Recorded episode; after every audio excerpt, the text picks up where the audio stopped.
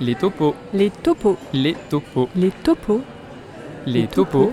Par Merci Alfred. Les topos. Par Merci Alfred et American Express. Peut-on tuer la mort?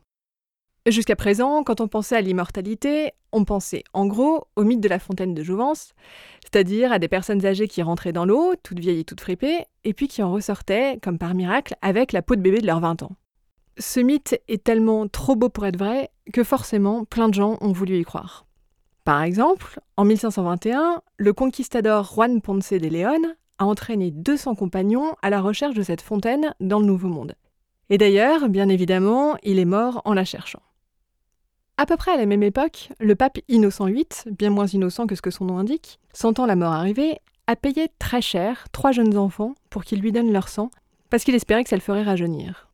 En fait, c'est la première transfusion connue de l'histoire, mais malheureusement, elle a été très très ratée. Le pape est mort et les trois enfants aussi. Bref, jusqu'à présent, tout ça n'était pas très très sérieux. Mais ça, c'est du passé. Maintenant, le visage de l'immortalité est devenu beaucoup plus respectable.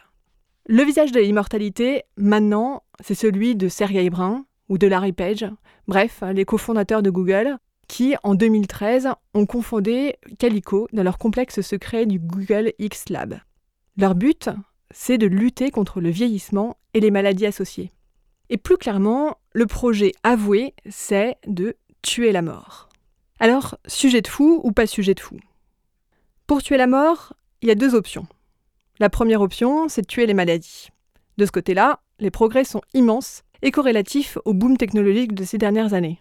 Par exemple, alors que le premier séquençage ADN était un exploit qui a coûté 3 milliards de dollars, 22 000 chercheurs et 13 années, aujourd'hui, n'importe qui d'entre nous peut le faire pour moins de 1000 euros.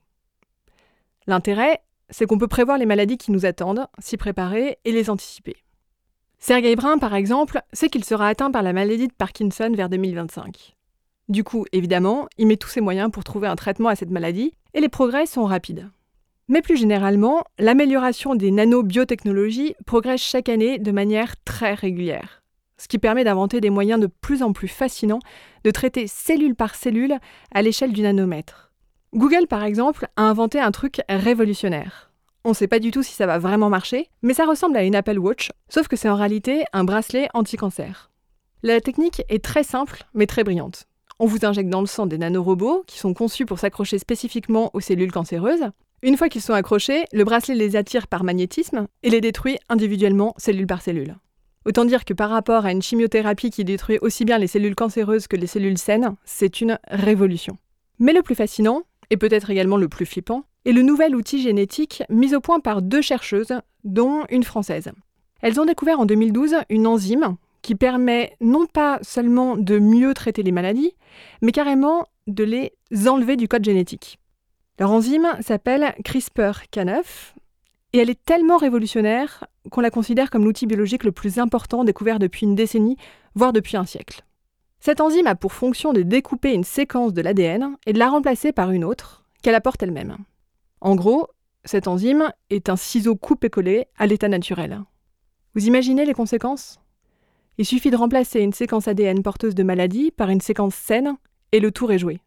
Sergey Brin doit être très très très intéressé par cette petite enzyme pour son ADN qui code Parkinson.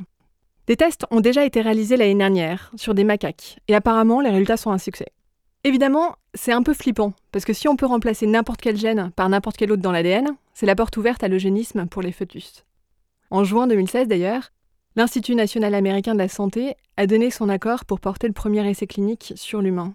Bref, on verra ce que ça donne. La vraie avancée, ça pourrait être de ne plus seulement tuer les maladies, mais de tuer la vieillesse.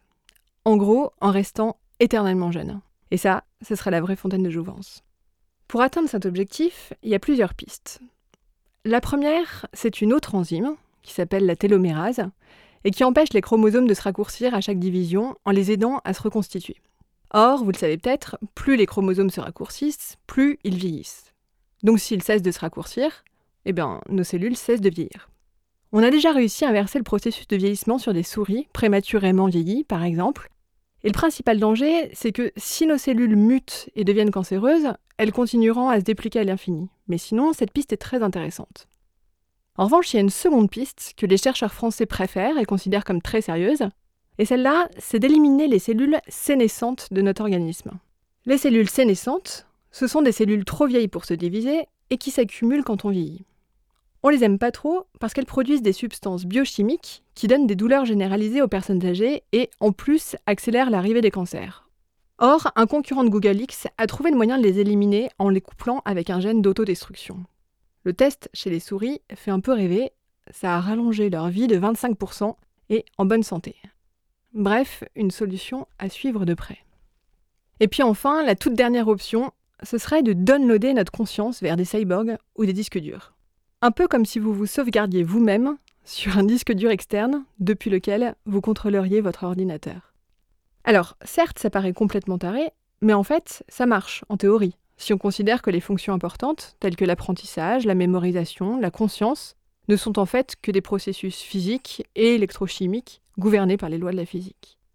Alors je vous laisse avec cette question. Est-ce que vous, vous auriez envie de downloader votre conscience, si c'était possible, dans un disque dur externe?